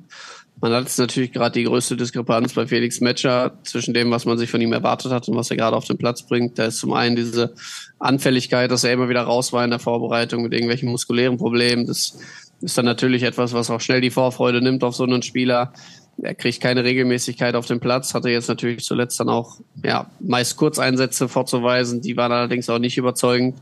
Äh, da fragt man sich schon so, wo ist, wo ist dessen Form hin, wo ist das hin, was man in ihm gesehen hat, ähm, wo ist das, wofür man 30 Millionen überwiesen hat? Keine Frage, diesen Transfer kann man zum jetzigen Stand von allen, glaube ich, am kritischsten sehen. Bei Marcel Sabitzer gehe ich da äh, nicht mit. Der hat schon in gewissen Phasen angedeutet, was er dem Spiel von Borussia Dortmund geben kann. Und das ist einiges, weil er eben als, als Kreativspieler, als Verbindungsspieler äh, dann agieren kann zwischen Sechser, zwischen Offensivreihe. Und äh, ja, über Niklas Füllkrug jetzt schon zu urteilen, ist ja äh, eine absolute Farce. Der hat wie viele Minuten jetzt gespielt? 13 gegen Heidenheim, 30 äh, in Freiburg, wo ich fand, hat er es schon sehr gut gemacht. Ja, finde ich auch. Ähm, wo er deutlich effektiver war als Sebastian Aller. Das hat zwar noch nicht zum eigenen Tor gereicht, aber äh, das Zusammenspiel mit Malen hat mir das schon sehr gut gefallen und er scheint schon verstanden zu haben, wie das System von Borussia Dortmund funktioniert. Von daher ähm, tue ich mich da immer schwer, nach fünf äh, Spieltagen schon komplett zu urteilen. Aber es gibt natürlich Tendenzen, die sich abzeichnen. Hier wird geschrieben, wer sehen will, wie der BVB sich kleiner macht, als er ist, schaut sich das Spiel von gestern nochmal an. Ich verstehe den taktischen Gedanken dahinter und wir haben sicherlich auch ein paar Konter, die geplant waren, verbaselt. Es passt aber weder zum BVB noch zu den Spielern. Von den personellen Entscheidungen in dieser neuen taktischen Grundordnung ganz zu schweigen. Adieme und Wolf haben gegenwärtig in einer Startelf nichts zu suchen. Dass Mukoku selbst bei einem Zweistürmersystem nicht von Beginn an spielt, ist schlicht nicht nachvollziehbar. Es war ja kein richtiges Zwei-Stürmer-System, finde ich. Also es war eigentlich kein Stürmersystem. Deswegen äh, fand ich dann schon nachvollziehbar in der Formation, wie er sie gewählt hat, ähm, Mukoko nicht zu bringen. Aber der muss jetzt mal spielen. Das habe ich ja auch im, im Wohnzimmer-Talk gefordert. Das hat mich extrem gewundert, dass er es nicht in Freiburg getan hat. Ähm, Sebastian Aller, ja, nicht gerade der äh, blühende Stürmer aktuell, der scoret ohne Ende. Niklas Füllkrug noch nicht fit und du hast dann eigentlich Yusufa Mokoko, der unter der Woche für die U21 getroffen hat, ähm, auch jetzt mal mit wieder mit mit einigem Selbstvertrauen dann zurückkommt zu Borussia Dortmund und ihn dann nicht zu bringen, dann muss er halt wirklich die Frage stellen, wann denn dann äh, am Samstag bin ich mir relativ sicher, wird es Niklas Füllkrug und auch nicht Yusufa Mokoko. Dann musst du dir aber als äh, Borussia Dortmund langfristig die Frage stellen, warum haben wir ihn dann gehalten? Also warum haben wir so viele Millionen dann auch in Kombination mit Vertragsverlängerung, mit Handgeld etc.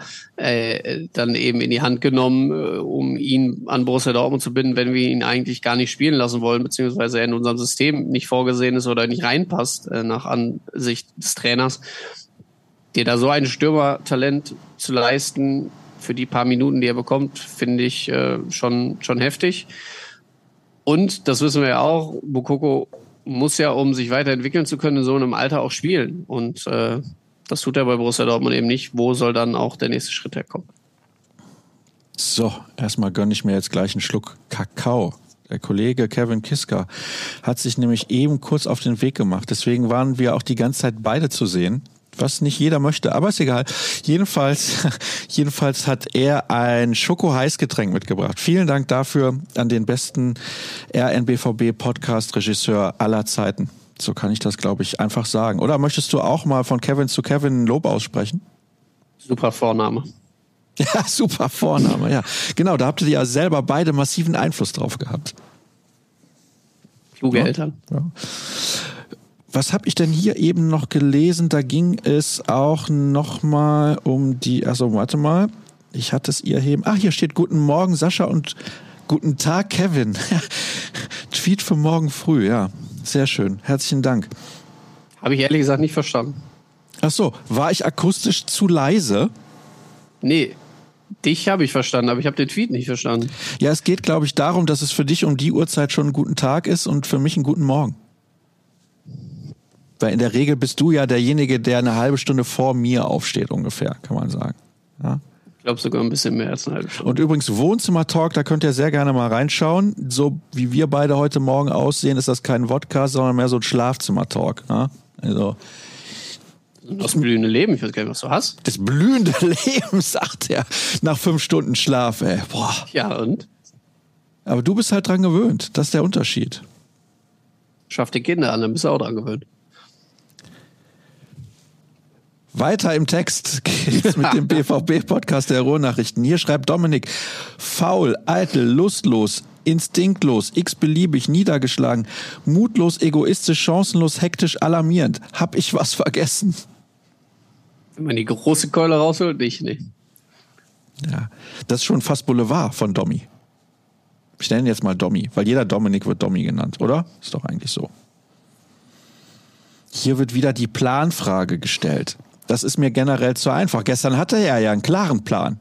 Konnte man er hatte nicht einen erkennen. Plan. Er hatte, keinen, er hatte keinen attraktiven Plan, aber ja, einen Plan mit einem 0 zu 0 eben in die Gruppenphase der Champions League zu starten. Das äh, muss man erstmal sagen, ja. Er hat sich Gedanken gemacht, definitiv. Und das macht er auch vor jedem Spiel, das macht er vor jedem Gegner. Er ist jemand, der sehr akribisch arbeitet, der jeden Gegner zerlegt, analysiert und dann eben auch versucht, ähm, ja, da die richtigen Schlüsse rauszuziehen. Trotzdem nochmal, gestern war es mir eben zu viel Gegner, zu wenig die eigene Mannschaft. Körperlich wird es wahrscheinlich irgendwann wieder besser, aber spielerisch hat diese Mannschaft das geringste Potenzial seit 2008. Gegenstimmen? Fragezeichen. Ja, also da gab es schon Truppen, die spielerisch limitierter waren als die, die jetzt auf dem Platz steht. Sie muss es halt nur abrufen. Das ist äh, die ganz einfache Floskel. Wie entfachen wir Euphorie? Da wiederhole ich mich, glaube ich, extremst ähm, gar nicht über Hackespitze 1, 2, 3, sondern durch ehrlichen, durch souveränen, durch erwachsenen Fußball. Da greife ich gerne das Wort von Armin Reutershahn auf und auch das, was Mats Hummels in der vergangenen Saison häufiger verwendet hat. Weil mit diesem erwachsenen Fußball zeigst du, dass du als Mannschaft gereift bist. Du zeigst in der Regel gute bis sehr gute Leistungen und das hat die Rückrunde auch gezeigt, du bist vor allem erfolgreich. Es muss nicht immer das 4 zu 0 sein. Du kannst auch ganz souverän 2 zu 0 gegen den VfL Wolfsburg gewinnen und dafür gefeiert werden. Du kannst sogar nur auch 1-0 gewinnen, aber du musst diese Spiele jetzt einfach mal über 90 Minuten dominieren und eben klug, intelligent Fußball spielen. Ich lese jetzt mal eine Frage vor, beziehungsweise ist eigentlich ein Statement. Solange ein Matcher entweder nicht richtig fit oder willens ist, am Spiel teilzunehmen, bitte trainieren lassen, bis er kotzt auf allen Ebenen. Ein katastrophal schlechter Transfer. Jetzt habe ich drei Tweets für dich. Da kommt in jedem der Name des Trainers vor. Ich lese sie mal hintereinander vor. Was muss noch alles passieren, damit Terzic endlich entlassen wird? Kontrameinung folgt. Warum sind einige Dortmund-Fans eigentlich so schnell auf 180 in Bezug auf Terzic? Der ist erst in seinem zweiten Jahr als Cheftrainer. Lasst ihn doch mal in Ruhe arbeiten. Und der nächste fragt, ich frage mich bei den Auftritten, hat Terzic die Kloppspiele damals überhaupt verfolgt? Ich sehe da die Gemeinsamkeiten nicht. Kann mir Aki auf die Sprünge helfen? Also, was ich damit sagen will, ist, die Diskrepanz zwischen den Meinungen, die ist ja, also ist ja außerordentlich. Die einen sagen so, die anderen sagen so, könnte man jetzt sagen, aber tatsächlich, genau so ist es. Die einen möchten am liebsten, dass Terzic morgen geht und die anderen sagen, man braucht halt einfach Geduld. Ich bin generell ein großer Freund von Kontinuität und auch nicht so von Schnellschüssen. Das gefällt mir nicht so. Deswegen könnte man natürlich jetzt im Nachhinein sagen, es war nicht unbedingt richtig, Marco Rose zu entlassen. Das war vielleicht auch ein Schnellschuss. Aber ich bin dagegen, jetzt schon wieder alles irgendwie zu verdammen, sondern das kann auch jetzt mal ein bisschen Zeit brauchen. Und ich glaube, es war ja auch nach dieser Saisonvorbereitung ein bisschen absehbar, auch wenn der Kollege Jürgen Kors letzte Woche gesagt hat, er hat keinen Bock mehr auf Ausreden, er kann es nicht mehr hören.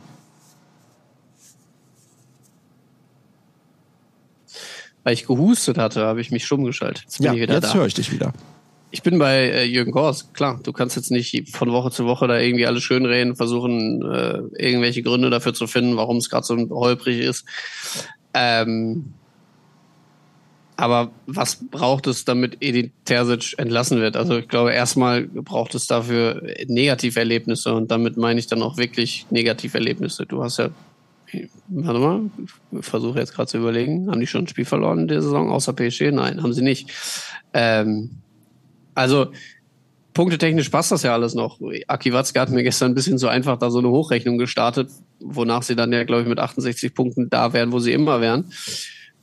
Aber äh, erstmal müsste ja dafür einiges passieren, dass du eben dann auch keine Punkte mehr sammelst, dass die Leistungen noch katastrophaler werden.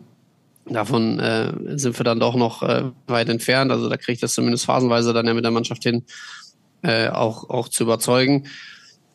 Und auf der anderen Seite verstehe ich aber auch den Kollegen nicht, der sagt, ja, warum lässt man ihn denn mal nicht in Ruhe arbeiten? Er ist jetzt in seiner zweiten Saison. Aber das ist natürlich ein Risiko, was man mit ihm bewusst oder zumindest bekannt eingegangen ist, dass man sich einen Neuling mehr oder weniger auf die Bank setzt. Und in Ruhe bei Borussia Dortmund arbeiten gibt's halt nicht. Das ist das gleiche wie beim FC Bayern. In Ruhe arbeiten kannst du erstmal, glaube ich, nirgendwo, außer du heißt Christian Streich und bist beim SC Freiburg angestellt, weil sie da wirklich die Kirche bei allem im Dorf lassen, egal ob es nach oben oder nach unten geht. Aber die Zeit kriegst du halt im modernen Fußballbusiness nicht mehr. Ähm, deswegen muss, muss man schon schauen, dass auch im zweiten Jahr dann zumindest eine Entwicklung zu erkennen ist bei ihm, bei seinem Spielstil, bei dem, wie er Ansprachen hält. Ich finde schon, dass er gereift ist als Person, dass er eben nicht mehr nur noch der, der ähm, kleine nette Edin von der Tribüne ist. Er ist mittlerweile schon ein Trainer, der natürlich trotzdem durch diese Liebe zum Verein lebt. Mir persönlich, bin ich ganz ehrlich, ist das ein wenig zu viel. Also wenn man dann im Sportstudio sitzt und plötzlich ähm, irgendwelche Fanlieder zitiert, dann finde ich, reduziert er sich selbst auf diese Ebene und das braucht er gar nicht, wenn er äh, eben mit anderen Bereichen auch glänzen könnte. Tja, und äh, den Vergleich zu Klopp, den stellt halt bestimmt nicht Edin Terzic selbst an, sondern der wird immer eben von außen äh, ihm auferlegt ist auch nicht immer leicht, damit zu leben und hat ja schon einigen dann auch äh, das Genick gebrochen bei Borussia Dortmund. Ich sag's dir ganz ehrlich, ich kann es nicht mehr hören mit diesen Vergleichen. Nee, gar nicht. Also der ist jetzt so lange nicht mehr bei Borussia Dortmund und lief jetzt auch in der letzten Saison in Liverpool alles andere als rosig. Dass das ein super Trainer war hier in, in der Zeit, wo er in Dortmund gewesen ist, gar keine Frage. Einer der historisch besten, den wir in Deutschland jemals hatten. Auch das steht außer Frage. Absoluter Weltklasse-Trainer. Aber das bringt ja nichts. Er hat es damals ja selber gesagt. Vergleiche sind unfair. Man sollte nicht mit ihm verglichen werden. Also die Fans sollten aufhören, die Nachfolger immer mit ihm zu vergleichen. Und Gut, wir sind immer noch dabei. Naja. Warum kann eine Mannschaft wie der AC Milan, die bis auf eine Meisterschaft in den letzten 15 Jahren eher Durchschnitt war, ihre absoluten Topstars wie Theo Hernandez oder Rafael Leao nicht nur halten, sondern sogar Verträge verlängern und der BVB verkauft jeden, der irgendwas kann? Kennen die finanziellen Strukturen des AC Milan leider nicht, um die Frage ähm, vernünftig zu beantworten. Aber äh, auch da, wenn ich mich jetzt so erinnere, gab es ja schon einige Abgänge auch von Leistungsträgern. Ich meine, in diesem Sommer war es dann Tonali, der zu Newcastle gegangen ist. Ähm, also sie haben auch damit zu kämpfen, dass dann einige Starspieler gehen. Ja, und Tonali ist jetzt auch nicht irgendein Spieler für die gewesen. Von daher, hier finde ich sehr interessant. Dortmund hat in so vielen Spielen reihenweise Fehlpässe, obwohl es verhältnismäßig wenige Risikopässe gibt. Wie geht das und was sind die Gründe für fehlenden Mut, Passschärfe und Genauigkeit? Wie kommt das wieder zurück? Das finde ich interessant, dieser Punkt halt, dass es wenige Risikopässe sind. Also, wenn das der Fall wäre, könnte man ja Fehlpässe noch verstehen, aber das war jetzt gestern in Paris halt auch eklatant. Du hast es eben ein bisschen erklärt, auch mit der Superleistung der Sechser und Achter von PSG, aber das war ja jetzt auch in anderen Spielen von Borussia Dortmund so der Fall. Der Einzige, der dieses Risiko eigentlich immer mit seinen eigenen Bällen eingeht, ist Julian Brandt. Ähm, das hat man ihm lange Zeit vorgeworfen, weil dann von zehn acht wirklich nicht ankamen. Ähm, da haben sie ihn bei Borussia Dortmund aber auch immer für verteidigt, dass er derjenige ist, der im letzten Drittel dann versucht, den Entscheidenden zu spielen. Aktuell kommen sie halt, ähm, naja, zumindest wieder phasenweise an. In der Rückrunde kam dann fast jeder an. Aber der User hat absolut recht. Also du, du hast mittlerweile die Fehlpassquote, die du hochhältst durch Bälle, die über fünf, sechs Meter nicht an den Mann gebracht werden. Ich erinnere an Marius Wolf gegen Heidenheim, wo er, wo er drei Optionen hat und die falsche wählt, und zwar zwischen allen durch. Gestern gab es auch mehrere solcher Aktionen von, von unterschiedlichen Spielern. Tja, das ist äh, eine Thematik, die äh, sicherlich auf dem, auf dem Trainingsplatz dann gehört und da äh, durchexerziert werden muss bis zum Umfallen. Zumindest kannte ich das so aus der Kreisliga, dass wenn es Spiele gab, wo die Bälle nicht ankamen, wir dann danach äh, einige äh, Einheiten mit, mit Passübungen hatten denke, so ist es dann auch bei Borussia Dortmund. Ähm, Im Training legt man viel Wert auf diese, diese kurzen Dinger, auch mit eben einer hohen äh, Schärfe, mit einer hohen ähm, Zielgenauigkeit. Aber äh, manchmal ist dann der Wackelfuß bei einigen Kandidaten eben doch drin. Das äh, kannst du dann einfach auch nicht, nicht als Trainer äh, abstellen. Du kannst nicht drauf einwirken. Das ist einfach dann leider so, dass es im Spiel so manchmal dann äh, aufgrund verschiedenster Faktoren so kommt falsche Entscheidungsfindung, weil du vielleicht irgendwie doch einen anderen Plan im Kopf hast. Ähm, manchmal auch Nervosität, manchmal ist es aber auch die Drucksituation des Gegners, die nicht zu unterschätzen ist. Gestern war es dann zum Beispiel so, wenn natürlich äh, Kylian Mbappé auf einen, auf einen Wolf startet, dann hast du 1,4 Sekunden gefühlt, um die richtige Entscheidung zu treffen. Und dass du da manchmal froh bist, das Leder auch irgendwie loszuwerden, ist auch verständlich. Es ist nicht gut, aber es ist verständlich. Und ähm, ja, das ist äh, dann eben so eine Aneinanderreihung von, von Dingen, die dazu führt, dass man eben eine unterdurchschnittliche Passquote hat. Gestern waren es, glaube ich, nur 62 Prozent. Ähm, zum Vergleich, PSG lag deutlich über 90. Das ist schon heftig. Das ist vor allem deswegen heftig, weil Borussia Dortmund auch gerne mal im hohen 80er-Bereich liegt. Also ist ja nicht so, dass sie normalerweise diese Quote hätten. Im Übrigen, wenn da Mbappé auf Marius Wolf draufpresst, dann finde ich, also bei der Physis, die Wolf mitbringt, kann man den Ball auch mal halten. Arm ein bisschen rausstrecken, Körper dazwischen, habe ich eben schon mal gesagt. Das fehlt mir einfach. Auch dieses Vertrauen, dass ich Aber du gehst ja das Risiko nicht in der Außenverteidiger in der letzten Kette ein, da äh, einen Ball zu halten gegen den Mbappé, wenn der auf dich zupresst. Also dann drehst du dich ja nicht weg und versuchst den Ball festzumachen. 20, 25 Meter vom eigenen Tor. Angsthasenfußball. Ne? Hm. So. Nach der Auswechslung von Jan Spiel gedreht. Zufall oder logische Konsequenz? Spiel gedreht, insofern, dass Borussia Dortmund dann aktiver war. Nee, ich denke äh, an Freiburg. Ach so, wir beziehen uns jetzt auf Freiburg. Wurde Emre Can doch vorzeitig ausgewechselt, habe ich doch richtig gesehen, oder? Ja, ich habe es äh, allerdings nur in Teilen verfolgt, aber äh, die, die Thematik hatten wir jetzt ja schon häufiger, dass, dass der Kapitän runtergeht oder runtergenommen wird. Kommen wir immer wieder auf den gleichen Punkt zurück, den ich schon nach der Ernennung äh, benannt habe. Ich finde das kritisch, wenn du einen Spieler hast, äh, den du zum Kapitän ernennst, wo du weißt, dass der nicht ständig auf dem Platz steht, weil er eben großen Leistungsschwankungen ähm, ausgesetzt ist.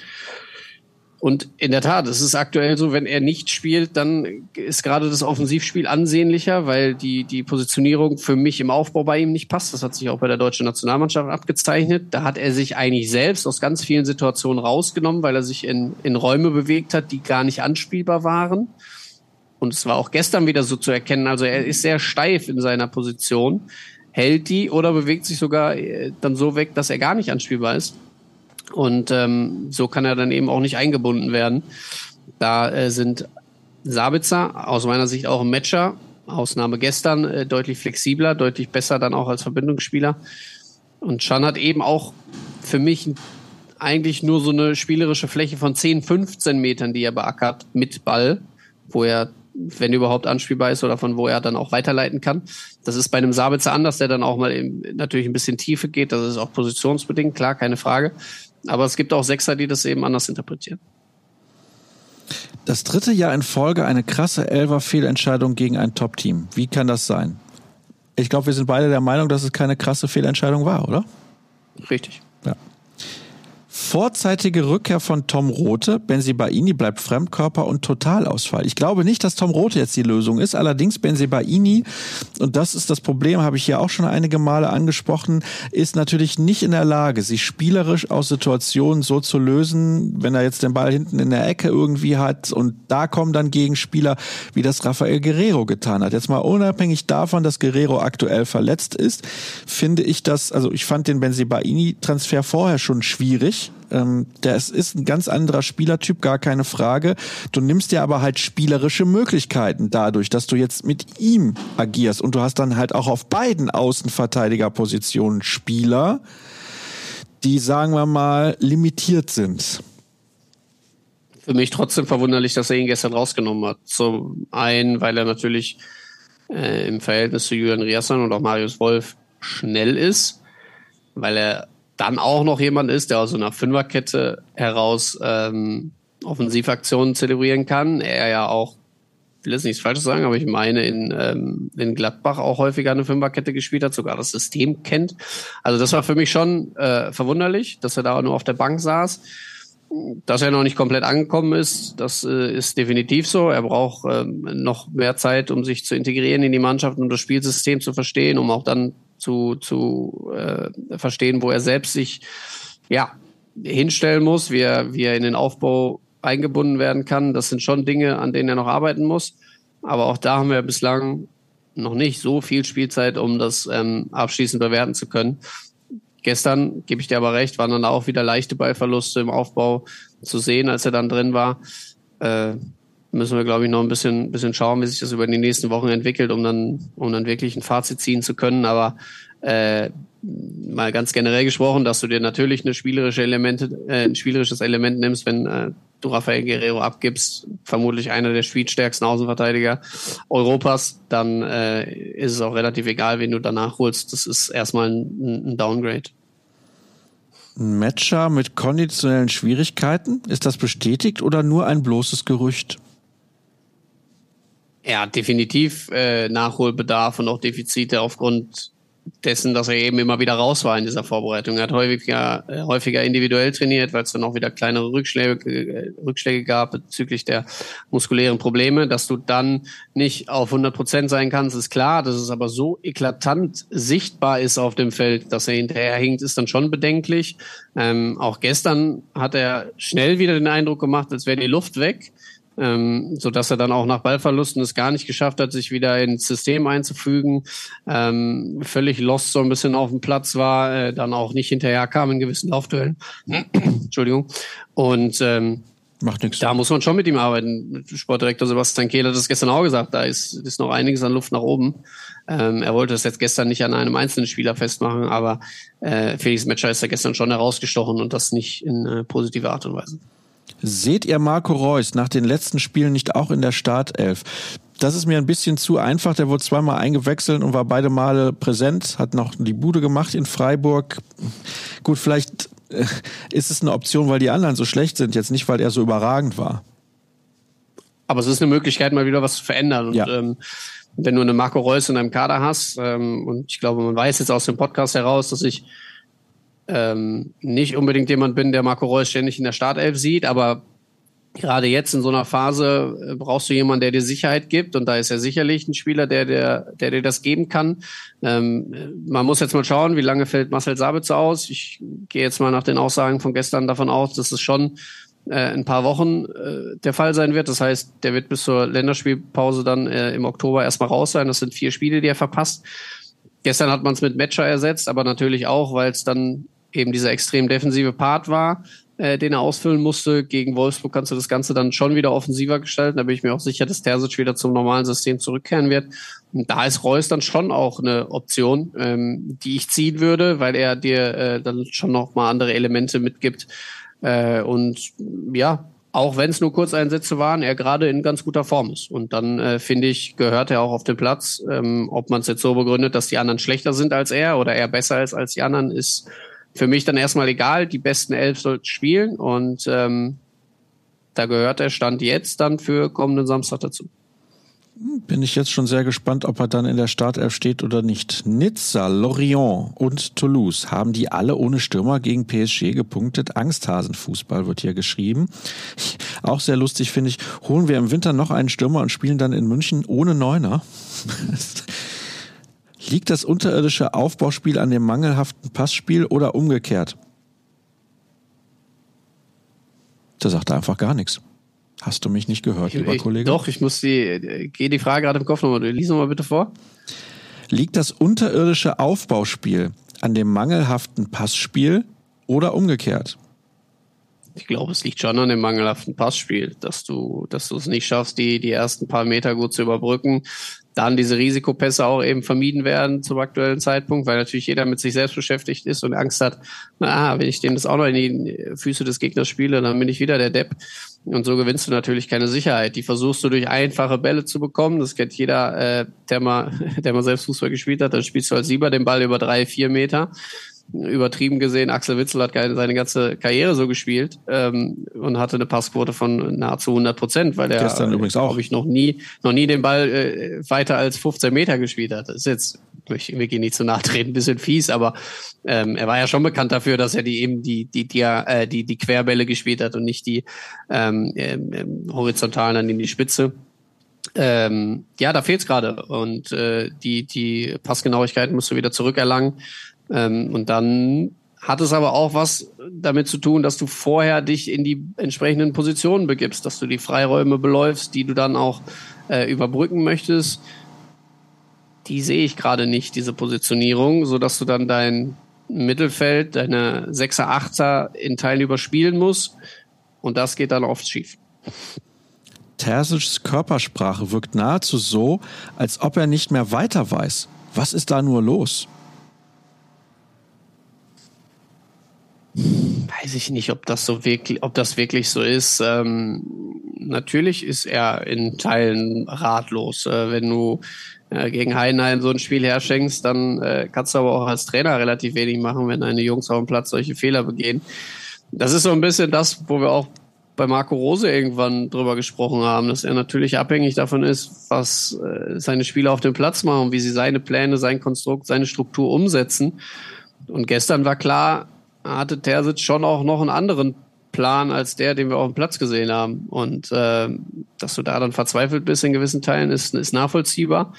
Trotzdem muss er schaffen, alle bei Laune zu halten. Er muss schaffen, dafür zu sorgen, dass sie diesen Plan umsetzen oder eben neue Pläne schaffen, um äh, wieder erfolgreich zu werden. Ich habe geschmunzelt, hat man vielleicht schon gesehen. Peter Stöger, externer Berater oder wie ist dieser Rumpelfußball zu erklären? ich äh, schmunzel dann auch nur. Ja, ich fand es auf jeden Fall lustig. Äh, oh ja, kriegen wir liebe Grüße aus Faro in Portugal. Schon mal da gewesen? Ja, Wieder lese ich von Angsthasenfußball. Boah, das ist Wahnsinn. Das ist wirklich in jeder zweiten Nachricht taucht das auf täusche ich mich, aber Paris war doch absolut schlagbar, wird hier geschrieben. Ja, waren sie. Fand ich auch. Fand nicht, dass sie, sie so waren überragend gespielt definitiv haben. schlagbar. Sie haben schon einige Dinge angeboten gestern, wo du hättest äh, scoren können. Ob das jetzt zum, zum ganz großen Coup reicht und du dann gewinnst, äh, lasse ich mal offen. Aber sie haben auf jeden Fall äh, nicht die Sterne vom Himmel gespielt, beziehungsweise das nur sehr phasenweise im Verlauf der Partie es gab schon Staffetten, wo ich mir gedacht habe, hui, hier ist, hier ist wirklich Champions League heute Abend, ähm, was die, was die da zocken. Gerade Vitinha habe ich vorhin ja schon äh, gelobt, aber auch Hakimi, ähm, dann sehr Emery, Mbappé, Kolomuani fand ich überhaupt nicht im Spiel, ähm, aber äh, das ist schon phasenweise sehr, sehr stark gewesen. Trotzdem und das kennt man ja auch über die Jahre hinweg bei PSG, das ist ihr größtes Problem. Die Umschaltmomente, die funktionieren eigentlich nicht, so dass du relativ gut auf die letzte Kette zulaufen kannst, wo du dann noch vier Verteidiger hast, wo da mit Ashraf Hakimi und Lucas Hernandez ähm, auf den Außen zwei stehen, die jetzt auch nicht unbedingt Bock haben, nur zu verteidigen, sondern eher so ein bisschen vom, vom äh, Typ Rafael Guerrero sind, die dann lieber offensiv ein bisschen mitmachen. Da hättest du schon was reißen können, keine Frage. Jetzt noch eine, ja, Starke Frage zum Abschluss. Ausstrahlung, Qualität, BVB-Gesicht. Ist Jan der schwächste Kapitän seit 1909?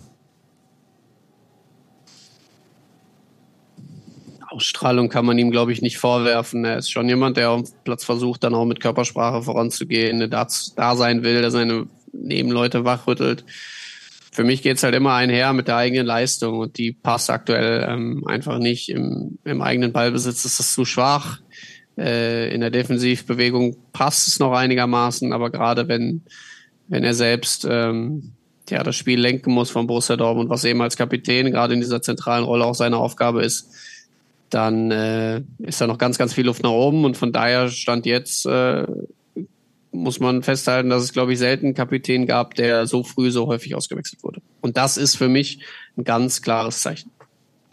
Mhm. Das lassen wir mal so stehen. Nachgeplänkel. Wir haben nicht so viel bekommen, weil die Leute haben sich so aufgeregt über das Spiel. Wurde quasi vergessen sozusagen. Gute, ihr Podcast Koryphäen. Das Wort Koryphäen mag ich sehr tatsächlich. Thema für das Vorgeplänkel. Achtung, Wellnessurlaub. Ja, also du bist im Hotel, Wellnesshotel, Fuß- oder Kopfmassage? Fuß. Was hast du gesagt? Fuß. Fuß, okay. Hm, Boah, Kopfmassage. Also was das auslösen kann in deinem Körper, das ist schon gut. Also danach bist du halt richtig agil und vital wieder. Ne? Kopf ist so schöne Entspannung, aber Fuß, wenn das jemand äh, macht, der das kann, ich erzähle immer die, gerne die Geschichte, weil meine Frau das auch noch nie gemacht hat. Ähm, bin irgendwie etliche Kilometer durch New York gelatscht mit meinem Kumpel damals. Und dann äh, waren wir in Chinatown in so einem kleinen Massageladen und die haben dann 15 Minuten an unseren Füßen rumgedrückt und wir waren wie neu geboren. Das war hervorragend. Hm, okay, alles klar. Ja, vielleicht sollte ich das auch mal ausprobieren. Innen- oder Außenpool? Außen. Da wird gegendert Egal, in der Frage. Spaß. Natürlich Außenpool. Hängematte oder Liegestuhl? Liegestuhl.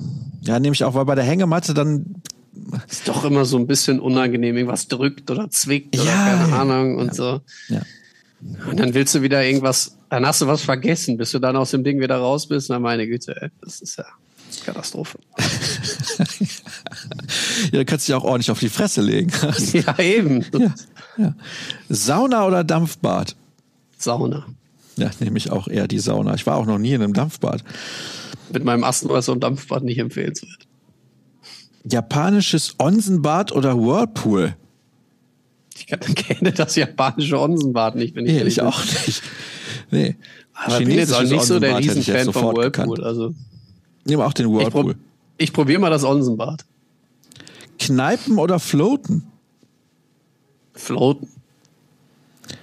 Wasserbett oder Federkernmatratze? Federkernmatratze. Ja, nämlich auf Wasserbett, da muss ich immer nachts auf Toilette. Habe ich einmal in meinem Leben in einem Wasserbett geschlafen, nie wieder. Bier vom Fass oder Heilwasser aus der Quelle? Jeder, der mich kennt, weiß, dass das Ersteres ist. ja, ja, schön.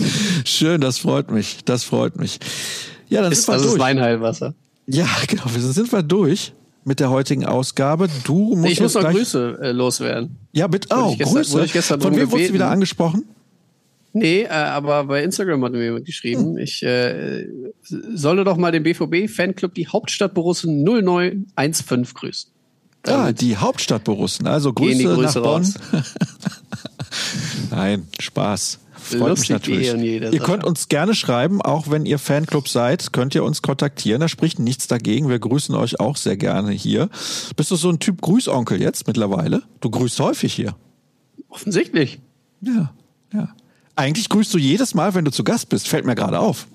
Ja, die, zu die Zuschriften nehmen halt zu. Was ja. soll ich machen? Ja, Fanpost. Kann man nichts machen. Ist auch gut so. Es bedeutet Schon der eine oder andere, einen eigenen Ordner dafür konsumiert, konsumiert unsere Produkte. Nee, das freut mich. Und ich wünsche dir natürlich eine schöne Rückreise vom Urlaub in Urlaub, hätte ich jetzt fast gesagt. Naja, so schlimm war es nicht. Nein, um Gottes Willen. Nein, also viel Spaß bei der Rückreise beziehungsweise den weiteren Tagen in den Niederlanden. Ich hoffe, das Wetter hält auch ein bisschen, aber aktuell ist es, glaube ich, ganz in Ordnung. Und in Paris kann man es auch aushalten, es sei denn, man muss bis halb drei Uhr nachts arbeiten. Das ist natürlich dann ein bisschen ungünstig, aber trotzdem. Ich hoffe, es hat dir Spaß Spaß gemacht und wir sind durch. Nochmal mit ein paar Hinweisen schließen wir diese Sendung ab, unter anderem auf unser Abo. Wenn ihr RN Plus lesen wollt, dann könnt ihr das gerne tun. Da unten bekommt ihr es gerade eingeblendet. Ich muss gerade auch nochmal schauen. rn.de slash bvb Podcast minus Angebot und weiterhin drei Euro für nur drei Monate, beziehungsweise andersrum, nee, drei Monate für nur drei Euro. ihr müsst ich viel zahlen ein für wenig. Angebot. Nein, umgekehrt, ja. mein Gott. Fantastisch. Egal wie man es dreht, es ist auf jeden Fall etwas, wo man zuschlagen muss. Und ihr solltet uns auf jeden Fall folgen. At rnbvb bei Twitter und Instagram. At Kevin Pino bei Twitter, at Pino unterstrich bei Instagram. Mich findet ihr auf beiden Plattformen unter Start. Habt eine schöne Woche. In der nächsten sehen und hören wir uns wieder. Tschüss.